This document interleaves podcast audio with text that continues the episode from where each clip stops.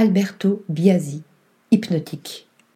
En 1965, Alberto Biasi participe à l'exposition historique The Responsive Eye au MoMA à New York. Depuis, il n'a de cesse d'approfondir ses expériences optico-dynamiques et leur réception rétinienne par le spectateur.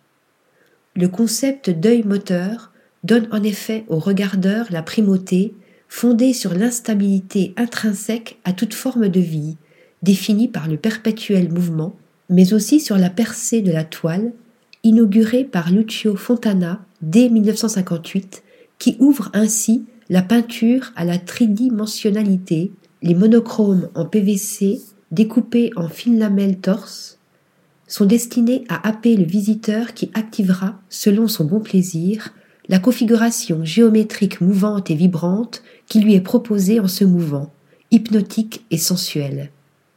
Article rédigé par Stéphanie Dulou.